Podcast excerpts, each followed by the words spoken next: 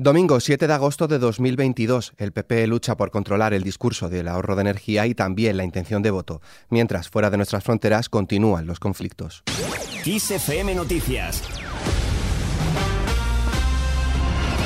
La presidenta de la Comunidad de Madrid, Isabel Díaz Ayuso, ha exigido al Gobierno que se reúna con los consejeros autonómicos para abordar el plan de ahorro energético en un encuentro de mayor nivel que el técnico convocado por el Ministerio de la Transición Ecológica.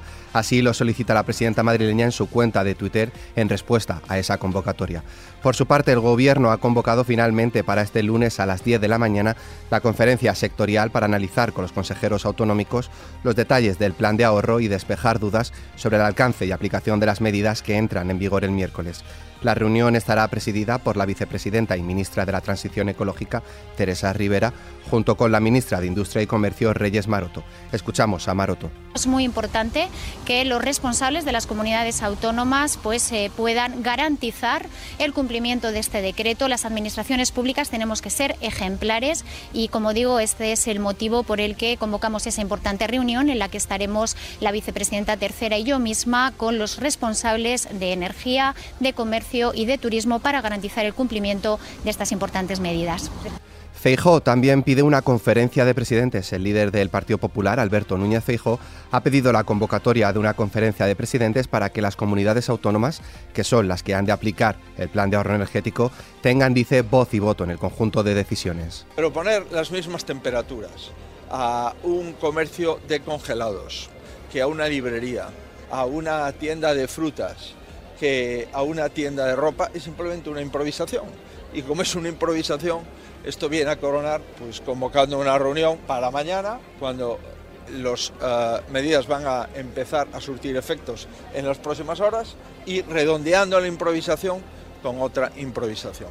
Creo que deberíamos de parar, deberíamos de convocar una conferencia de presidentes esta semana la ministra de Industria y Comercio, Reyes Maroto, ha pedido unidad y solidaridad a las comunidades autónomas en la aplicación de las medidas del Real Decreto de Ahorro Energético y aclara que el decreto cumple la petición europea de ahorrar energía.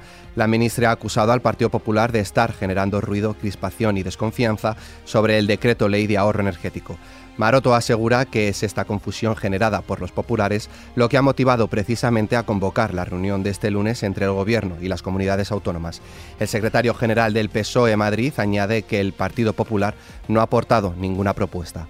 La ministra se puso a disposición de los grupos parlamentarios y de los gobiernos autonómicos para que le trasladaran propuestas concretas para ese plan energético y no ha llegado ni una propuesta, ni de Madrid ni de ninguna otra eh, comunidad autónoma del Partido Popular. Además, Juan Lobato ha pedido al presidente del Partido Popular, Alberto Núñez Feijóo, que ejerza mínimamente el liderazgo de su partido para que se cumpla la lealtad institucional con España y Europa. Lobato ha añadido que no puede ser que las medidas de ahorro energético que exigía Feijóo al gobierno hace unas semanas, ahora Ayuso las critique y Feijóo agache la cabeza. Escuchamos a Juan Lobato. Pedimos al señor Feijó con claridad que ejerza liderazgo, que ejerza autoridad. No puede ser que se deje eh, estar sometido permanentemente por la señora Díaz Ayuso, por el PP de Madrid. Si es que la señora Díaz Ayuso, hasta estando de vacaciones, somete a bullying al señor Feijó y este se calla y agacha la cabeza. No puede ser que incluso las medidas que proponía el señor Feijó hace unas semanas, ahora las critica la señora Díaz Ayuso y agacha la cabeza el señor Feijó. Tiene tanto miedo el señor Feijó a que le pase lo que ha Casado, que al final le va a acabar pasando lo mismo que ha Casado. Más cosas, Alberto Núñez Feijóo ha señalado que el grueso de los incendios que se registran en España mayoritariamente tienen una causa, que no es otra que la existencia de personas desalmadas que prenden fuego. El cambio climático, la prolongada sequía y los incrementos de las olas de calor también son causas, ha reconocido el dirigente popular, pero sería a su juicio un error de diagnóstico. Le escuchamos. Sin duda el cambio climático, la prolongación de la sequía, también sin duda el incremento y las olas de calor son causas de los incendios forestales, pero no son la única causa. La causa fundamental es la actividad incendiaria, que se produce de forma constante y de forma reiterada.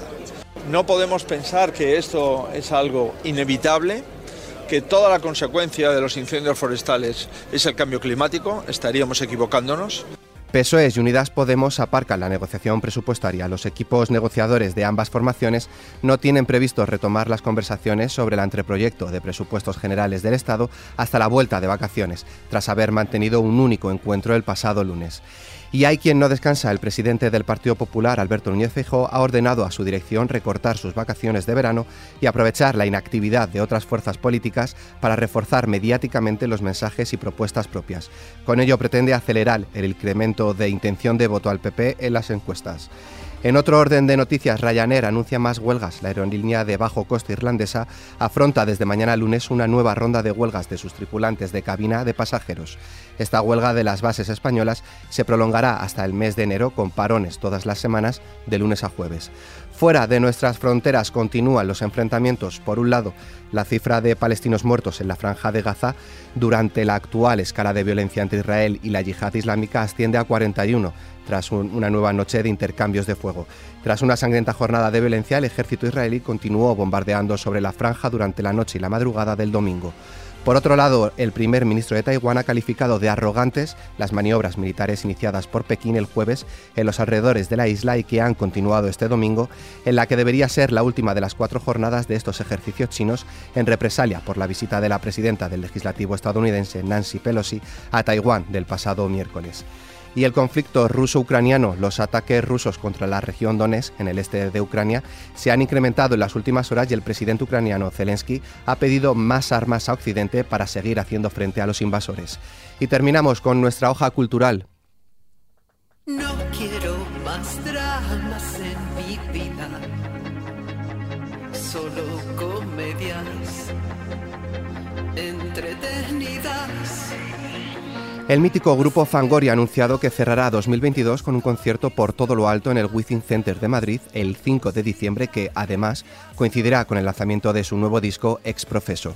El evento tiene por nombre Fiesta en el disco Infierno y será el final de un año en el que han tenido más de 40 fechas con las que han recorrido gran parte de la geografía española. El broche de oro lo dará con este último concierto en el que contará con invitados como Nancy Rubias. Con esta noticia, la cual podéis ampliar en nuestra web xfm.es, nos despedimos por hoy. La información continúa puntual en los boletines de XFM y, como siempre, ampliada aquí en nuestro podcast XFM Noticias. Con Cristina Muñoz en la realización, un saludo de Álvaro Serrano. Que tengáis muy buen día.